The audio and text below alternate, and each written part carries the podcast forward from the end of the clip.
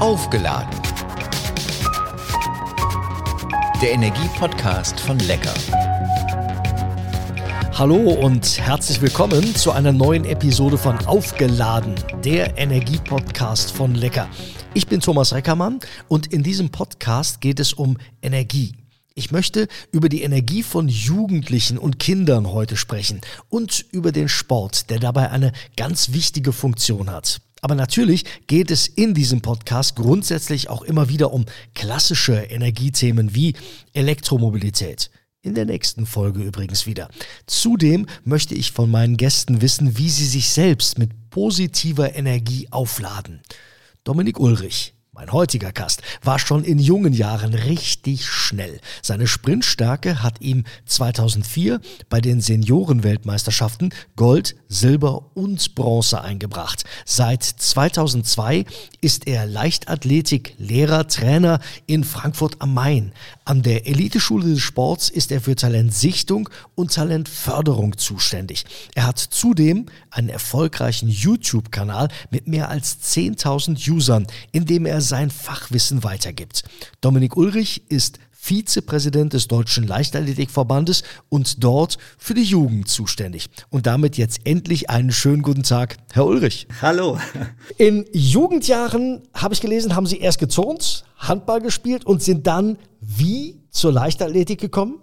Äh, ja, ganz interessant. Äh, über den Schulsport. Ich habe äh, in der Abiturprüfung mich entscheiden müssen, äh, was welche Prüfung ich mache. Handball war naheliegend und ich brauchte die zweite Sportart und habe gedacht, ich komme, ich war immer schnell. Ich war eigentlich immer der einer der vielleicht sogar der schnellste in der Klasse damals und habe gesagt, ich mache dann mal einfach die Abiturprüfung Leichtathletik und bin dort ähm, stärker gewesen als alle Leichtathleten. Und äh, das hat dann dazu geführt, dass mich dann einer der, ähm, äh, die mit mir das Abitur damals gemacht haben, mitgenommen hat in den Verein. So bin ich dann damals äh, in den Verein erstmal und war dann relativ schnell auch im, bei dem Thema Weitsprung und Sprint. Ähm, ja, habe ich mich da ganz toll schon entwickelt dann damals. Ja. Da soll noch mal einmal über den Schulsport meckern. Gibt überhaupt keinen Grund dafür. Ein Leichtathletik-Lehrer-Trainer der kümmert sich um die Ausbildung derer, die später mal andere anleiten. Was machen Sie genau? Ja, im Prinzip geht es darum, ähm, die ähm, Kinder und Jugendlichen, die ich dort betreue, äh, die haben ja sowas wie eine duale Karriere äh, eben. Die, ähm, sie sind sportlich geeignet, begabt oder eben talentiert und wollen sich dort auch sportlich weiterentwickeln, so wie das schulisch natürlich genauso notwendig ist. Und ein Lehrertrainer ist genau das Bindeglied, äh, die Zusammenführung. Es geht darum, dass ich persönlich erstmal die geeigneten, begabten oder talentierten äh, entsprechend sichten muss. Ja, das fängt in den äh, Grundschulen an, in der vierten Klasse beginnend. Und dann bei uns an der Schule äh, geht es um ja, sportliche äh, Förderung im Rahmen von ähm, Trainingsmaßnahmen, die im Stundenplan passieren. Aber ein Lehrertrainer gibt eben nicht nur Training, sondern es geht eben vor allem auch darum, diesen, ähm, ja, diese pädagogische Begleitung abzusichern, ähm, die Zusammenarbeit und Absprache mit Vereinen oder auch Verbänden eben auch zu gestalten. Da geht es ja auch um Trainingsplangestaltung beispielsweise oder auch Wettkampfbetreuung und ähm, auch ähm, einfach zu schauen äh, mit der gesamten Verantwortung, die wir haben, nämlich ähm, zu schauen, wie entwickeln die sich auch, äh, sind irgendwo auch mal Stolpersteine, dass wir da äh, mit dem Verband beispielsweise sowas wie ein Athletenmonitoring haben, also regelmäßig zusammenkommen, schauen, äh, wie entwickeln sich die, diejenigen, wo müssen wir nochmal reingehen. Gleiches passiert schulisch, dass wir dann in pädagogischen Konferenzen darauf reagieren und als Lehrertrainer gibt es dann natürlich eben eine ganz intensive Elternarbeit auch. Äh, die hört dann nicht am Freitag auf, sondern dadurch, dass ja auch Wettkämpfe am Wochenende sind, äh, trifft man sich einfach häufiger. Ich sage immer, das ist ein Beruf, der ist zeitlich sehr umfangreich und sehr intensiv, aber ein Traumjob für mich, weil es bei mir alles zusammenkommt, was ich mir wünsche und was mich auch selber glücklich macht. Wie schnell erkennen Sie, da ist großes Potenzial, das könnte einer der potenziellen Stars von morgen werden? Äh, sicherlich, klar, da ist jemand besonders schnell oder kann besonders hoch springen, aber ähm, das kann ja nicht alles sein. Genau, ähm, äh, gerade das Thema Talent, äh, das muss man mehr perspektivisch betrachten und vor allem auch äh, muss man das im Prozess auch beobachten. Äh, Leistung ist eine dieser Talentkriterien. Also wenn jemand besonders weit springen kann, das fällt dann sehr schnell auf. Man muss eben die Frage stellen, ähm, wenn jemand vor der Pubertät besonders hohe Leistung hat, dann ist die Aussagekraft für später sehr, sehr, sehr gering. Deswegen ähm, kann man eigentlich erst ab der Pubertät wirklich dann auch äh, von der Talenteinschätzung sprechen. Zumindest in der Leichtathletik ist es auf jeden Fall so. Dazu kommen dann noch Dinge wie Persönlichkeit. Wenn man die nicht mitbringt, äh, dann ähm, wird der Weg nicht weit gehen. Es muss das richtige Umfeld da sein. Da ist Verein oder auch Elternhaus oder auch Schule zu nennen. Es muss darum gehen, welche körperlichen Voraussetzungen jemand mitbringt. Also hier sind so genetische Faktoren, die eine Rolle spielen. Ähm, jemand im Basketball muss eben groß sein als Beispiel. Und in der Leichtathletik gibt es natürlich durch die vielen Disziplinen ein bisschen mehr Wege, Möglichkeiten zu finden, wie man den eigenen Körper einbringen kann. Aber es hat eben auch eine Bedeutung. Und auch das, was das Prozesshafte äh, ausmacht, ähm, inwieweit ist jemand in der Lage, überhaupt ähm, auch ähm, sich weiterzuentwickeln. Man spricht von der sogenannten Trainierbarkeit, also auch Dinge anzunehmen, Bewegungslernen, wie stark das ausgeprägt ist und ähm, das Zusammenspiel äh, das führt dazu, dass man dann eine Talenteinschätzung auch abgeben kann. Wenn wir über den Nachwuchs sprechen, welche Rolle spielt in Ihren Augen der Sport für Kinder und Jugendliche? Man könnte ja erstmal fragen, was ist überhaupt Sport? Äh, Sport ist ja definiert als ein motorisches, soziales und kulturelles Betätigungsfeld. Und damit zeigt es auch schon mal die Möglichkeiten, die Sport bieten kann, grundsätzlich. Äh, und ich würde es halt noch erweitern um, um den Bereich der Bewegung. Gerade bei Kindern ist ja vor allem das, äh, die alltägliche Bewegung auch besonders wichtig. Und erst durch zum Beispiel ein Regelwerk wird das zum Kulturgut eben auch zum Sport. Im Prinzip geht es darum, dass Sport und Bewegung äh, ganz viele Potenziale ähm, zur Verfügung stellen, beispielsweise was das gesunde Aufwachsen angeht. Das ist ein Bildungsfeld. Ähm, hier geht es ja eben nicht nur um die körperliche Bildung, ähm, in der vielleicht koordinative oder konditionelle Fähigkeiten ausgeprägt werden. Es geht auch um psychosoziale Kompetenzen, Kooperations- und Teamfähigkeit im Prinzip durch das, was im Sport möglich ist, ähm, also das Kulturelle wiederum, wenn es um Regeln geht, da erleben Kinder und Jugendliche auch, äh, wo, an, wo sie an Grenzen kommen, sowas wie Toleranz, Respekt oder auch Fair Play sind ganz wichtige Werte, die dabei vermittelt werden können. Und interessant ist halt auch, äh, wenn man fragt, äh, Jugendliche fragt, warum gehst du eigentlich in einen Sportverein? Da gibt es eine Untersuchung, äh, die Nummer eins, die genannt wird. In der Untersuchung, die ich kenne, 89 Prozent antworten. Und dann mache ich immer eine kurze Kunstpause und jeder darf überlegen, was ist eigentlich die wichtigste Motivlage? Und das ist Spaß. Und die zweitwichtigste ist eben das Miteinander. Also es hat eine ganz, ganz hohe Bedeutung, dass Kinder und Jugendliche miteinander dort was machen. Und dann hat der Sport eben auch die Chance, äh, dass Kinder und Jugendliche in dem, was sie da tun, spüren, sie sind dafür selbst verantwortlich. Man spricht von Selbstwirksamkeit und das ist ein ganz wichtiger auch Entwicklungsbaustein zu einer ganzheitlichen Persönlichkeitsentwicklung auch von Kindern und Jugendlichen.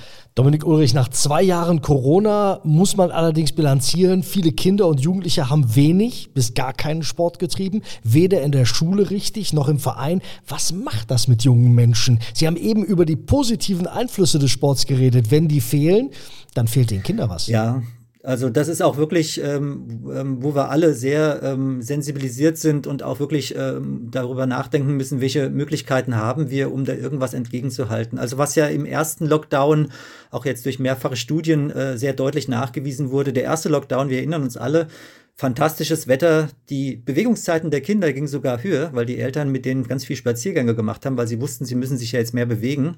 Gleichzeitig ähm, hat man aber deutlich erhöhte Bildschirmzeiten äh, von Kindern und Jugendlichen beobachtet. Also dieses am Smartphone oder vor dem Tablet, äh, am Computer oder Fernseher, diese Zeiten haben deutlich zugenommen. Und das Problem, äh, das für das gesunde Aufwachsen sind ja eben nicht nur die Bewegungszeiten selbst, die Umfänge wichtig, sondern auch die entsprechende Bewegungsqualität und auch Intensität. Und als dann der zweite Lockdown im Herbst kam, dann haben sich diese Bildschirmzeiten leider noch mal mehr erhöht und es kam, hat halt kaum noch Bewegung stattgefunden. Und das ist natürlich äh, wirklich auch gefährlich, weil es gesundheitliche Auswirkungen hat äh, und auch gerade in, in so einer wichtigen Phase wie in der Pubertät, was ja quasi so eine sensible Phase auch darstellt, eigentlich ein Verstärker auch der gesamten Entwicklung, eigentlich geht es hier darum, dass man ähm, ja, sich auch abnabelt und das ist ja erschwert, wenn Kinder und Jugendliche sich dann nicht mehr gegenseitig äh, treffen können. Das ist ja in Corona passiert. Die, die eigene Rollenfindung wird ganz schwer, weil man ist ja abhängig von der Peer Group. Und letztendlich zeigt es, dass es also große Auswirkungen hat auf gesundheitliches und auch das psychosoziale Gesundheit, die ist da eben auch ents entsprechend zu nennen. Ja. Mm, somit hat es aber auch natürlich Auswirkungen auf die Vereine. Viele klagen über Mitgliederschwund, über weniger Neuanmeldungen. Haben Sie überhaupt einen Einblick, Überblick, wie ist das bei den Leichtathleten? Wir haben noch nicht die ganz aktuellen Zahlen, aber die Zahlen, die mir bis 2020 vorliegen, also da habe ich auch noch mal in Ruhe geguckt. Äh, das ist ja ein Trend, den wir innerhalb der Leichtathletik haben, dass wir so einen ganz leichten Rückgang im Kinder- und Jugendbereich haben. Ähm, man spricht ja auch, und das ist ja, was ganz viele Sportverbände eben auch beobachten, ähm, von diesem Dropout, also der Ausstieg aus den Sportarten. Also der ist grundsätzlich bei allen zu beobachten und Corona hat das ein Stück weit verstärkt. Äh, und in der Leichtathletik spüren wir das vor allem über die äh, ungenügenden oder unzureichenden Zugänge zur Leichtathletik, gerade im Bereich der Kinderleichtathletik, also wo auch ähm, Vereinsangebote bei den Sechsjährigen in der, in der Regel beginnen, wo ja auch sogar Wettkampfangebote zur Verfügung stehen, dass dort kaum Zugänge zu, äh, zu verzeichnen sind. Und ähm, das ist ein Problem, ähm, was dann auch noch gleichzeitig gekoppelt ist mit dem, wenn keine Vereinsangebote gemacht werden und diejenigen, die jetzt merken, Bildschirmzeiten, das ist immer interessanter, ich habe kein Vereinsangebot, weil Corona eben gerade gewirkt hat, dann stellt man fest, dass dann der Dropout durch Corona eben auch verstärkt wurde. Und letztendlich beschäftigte uns das als Verband äh, ganz intensiv. Wie können wir dem Dropout ein bisschen entgegenwirken und wie können wir die Zugänge besonders äh, leicht äh, auch gestalten, indem die Tür ganz aufgemacht wird für die Leichtathletik, die ja auch super geeignet ist als Grundlagensportart. Sie bietet eben das Laufen, Springen und Werfen und es ist ja sogar auch ein Zubringer für viele andere Sportarten. Wie sorgen wir denn jetzt in Deutschland dafür, dass wieder mehr Kids im Sport aktiv sind? Sie haben jetzt mal drei Wünsche frei. Ja, also wie gesagt, ähm, Zugänge schaffen. Also ähm, ich habe mit dem YouTube-Kanal, der vorhin schon mal angesprochen war, äh, im, Lockdown beispielsweise mal so ein, das nennt sich Home Athletics. Also wie können Kinder sich zu Hause selber bewegen? Haben wir ganz einfache Videos gemacht und das sind schöne Ideen. Ganz wichtig sind natürlich auch, dass Erwachsene sich da ähm, entsprechend auch in einer gewissen Rolle sehen. Man muss Vorbild sein. Äh, ich bezeichne mich immer als Bewegungsbotschafter. Und wenn man sich dann mit Kindern bewegt, dann führt das eben auch dazu. Man muss indirekt auch denken. Wenn man Bildungsnetzwerke aufbaut, äh, mit dem Schulsport und den Vereinen, die zusammenbringt, gemeinsam Wettbewerbe initiiert. Allein so was, ein tolles Format wie Jugend trainiert für Olympia und für Paralympics, was es gibt, oder auch Bundesjugendspiele, Sportabzeichen, sind so Formate, die äh, wunderbar geeignet sind. Ein Bereich, wo ich sage, der bringt sehr, sehr viel, ist äh, das Thema Qualifizierung. Wer gute Trainer oder auch Lehrer hat, der kann entsprechend Kinder auch nachhaltig in Bewegung bringen. Und ähm, das kann man mit einer ganz einfachen Rechnung auch aufmachen. Also wenn ich jetzt in der Fortbildung ähm, zum Beispiel 30 äh, Teilnehmer habe, Trainerinnen oder Trainer äh, oder Lehrerinnen und Lehrer, und jeder von denen hat nur 25 Kinder, die er später betreut, dann sind das auf einen Schlag durch eine Veranstaltung 750 Kinder, die ich erreichen kann. Und das heißt, wenn man also viel qualifiziert, dann kann man am Ende über diese Ausbildung dieser sekundären Zielgruppe am Ende ganz viel, nämlich dieser primären Zielgruppe, die Kinder selbst auch erreichen. Die Besten der Besten in der Leichtathletik messen sich in diesem Jahr bei den deutschen Meisterschaften im Berliner Olympiastadion Ende Juni im Rahmen des äh, Multisport-Events die Finals. Da wollen natürlich alle, die Leichtathletik machen, mal hin. Aber beim Kinder- und Jugendsport geht es ja am Anfang gar nicht um höher, schneller, weiter, besser. Es geht um Spaß, haben Sie vorhin auch gesagt. Was zeichnet gute Jugendarbeit aus? Äh, die Lösung ist ganz einfach. 4b. 4b bedeutet, ähm, äh, wenn wir es schaffen, Kinder zu bewegen, das ist das erste B, und zu begeistern, das ist das zweite B, dann können wir sie damit bilden, das ist das dritte B, und damit auch binden, das ist das vierte B. Ich gehe mal auf jedes B genauer ein. Also beim Bewegen ist vor allem wichtig, und das zeichnet gute Jugendarbeit aus, dass das Ganze alters- und entwicklungsgemäß ist. Ähm, ich muss Kinder und Jugendliche begeistern können. Das heißt also auch der Erlebnischarakter, hier geht es um Bewegungs- oder auch Gruppenerlebnisse, ähm, die müssen entsprechend abgebildet sein. Hier muss die Motivlage von Kindern und Jugendlichen eben äh, berücksichtigt werden. Ich hatte sie vorhin ja auch schon genannt. Der Bildungsaspekt, das dritte B, Bilden. Hier geht es ja darum, dass wir eine gesamtpersönliche Förderung auch schaffen können ähm, durch Sport. Also hier geht es ums Körperliche, um kognitive Dinge, aber auch eben Psychosoziales. Und der, das Thema Bindung, das ist ja das, was ich vorhin schon gesagt habe. Wir können äh, binden, indem wir diese Motivlagen Spaß und Miteinander erfüllen. Die Kinder und Jugendlichen identifizieren sich damit. Und das kann zu Bindungen, die idealerweise sogar lebenslang sind, äh, führen. Ähm, wir haben ja eine Beobachtung, äh, das ist jetzt auch durch den letzten Kinder- und Jugendsportbericht sehr deutlich geworden, dass dieser Dropout aus den Sportarten leider immer früher passiert. Die Kinder und Jugendlichen äh, steigen immer früher in den Sportverein ein und steigen immer früher aus. Und letztendlich ist es ganz, ganz wichtig, dass die Angebote, die man im Verein macht, sehr abwechslungsreich sind äh, und eben auch entwicklungsgemäß sind. Und äh, dann kann man äh, viele Dinge aufnehmen und dafür sorgen, dass vor allem Bindungen ähm, passieren, indem die Kinder merken, sie können sich damit identifizieren, was dort eben auch passiert. Anfang April ist äh, in Berlin der sechste Lecker-Vereinswettbewerb gestartet worden. Alle Sportvereine mit einem Sitz in Berlin können sich mit ihren Jugendprojekten daran beteiligen und Förderpreise gewinnen. Infos übrigens für alle, die es wissen wollen, lecker-vereinswettbewerb.de. Dominik Ulrich, wie oft werden Sie angesprochen, ob Sie nicht irgendwie helfen oder unterstützen können? Na, also wenn es darum geht, ein fachlichen Rat, ähm, Erfahrungen zur Verfügung zu stellen. Äh, da habe ich sehr viele Anfragen. Also interessanterweise durch meine Tätigkeit auch in der DOSB Bildungskommission äh, kommt aus sehr vielen verschiedenen Sportverbänden immer mal Anfragen.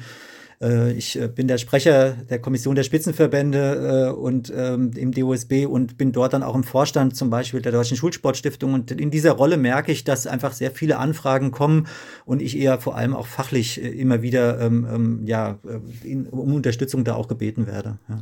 Haben Sie denn einen Tipp für die vielen Vereine in Deutschland, die es aktuell schwer haben, wie sie sich wieder fit machen können für neue Mitglieder, für lokale, regionale Sponsoren, für Partner, für zusätzliche Unterstützung, auch natürlich ums Ehrenamt zu stärken, denn auch da ist ja ganz, ganz viel weggebrochen.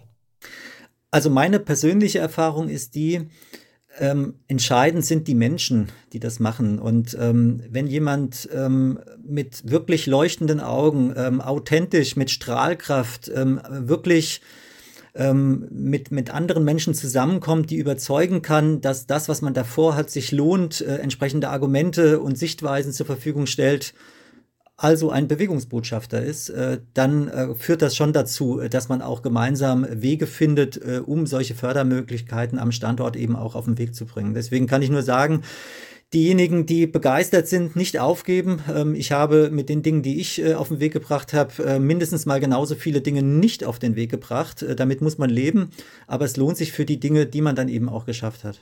Kommen Sie noch dazu, selber Sport zu treiben? Das muss ich machen. Wenn ich das nämlich nicht schaffen würde, ähm, selber auch mal an mich zu denken, ist das gar nicht leistbar. Ähm, meine eigene Sportkarriere, Sie haben es ja im, äh, in der Vorstellung vorhin schon genannt, die, die, hat ja auch verschiedene Sportarten hinter sich. Vom Turnen bin ich zum Handball, erst dann eben nach dem Schulsport, nach dem Abitur zur Leichtathletik. Ich habe dann zwischenzeitlich Tennis gespielt. Das sind alles Dinge, die ich im Verein gemacht habe. Aber das ist heute nicht mehr bei mir möglich. Äh, und genau das, was flexibel zu jeder Uhrzeit fast schon möglich ist, ist das äh, Radfahren, Mountainbiken mache ich sehr gerne oder auch mal mit ähm, ja, ich sag mal, mit dem Rennrad so ein bisschen unterwegs, aber am liebsten gehe ich eigentlich laufen. Ähm, das geht wirklich bei jedem Wetter und ich habe festgestellt, dass ich als ehemaliger Sprinter mittlerweile großen Spaß an Marathonläufen habe.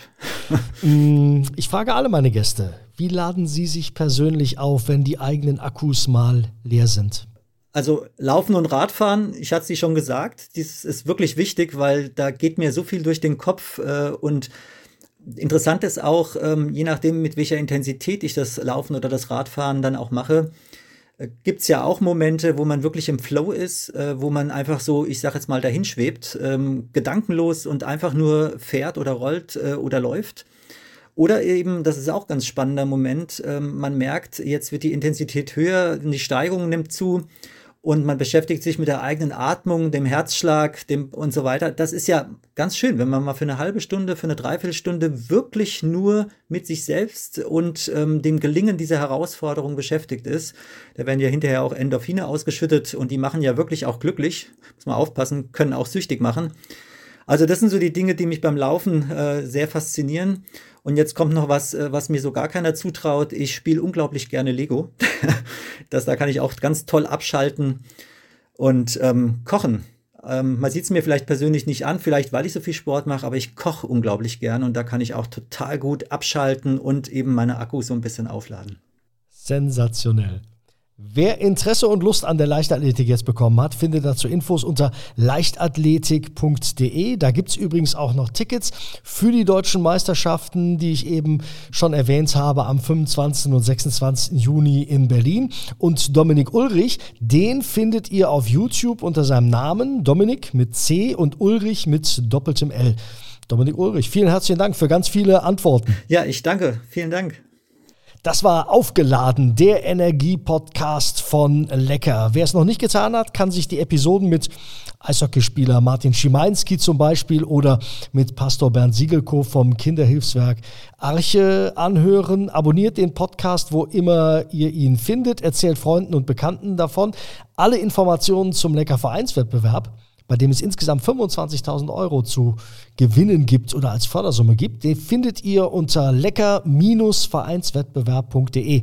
In der kommenden Folge geht es übrigens um das Laden von Elektroautos. Mehr Infos zu Energiethemen aller Art findet ihr im Lecker Energieladen unter www.lecker.de slash Energieladen.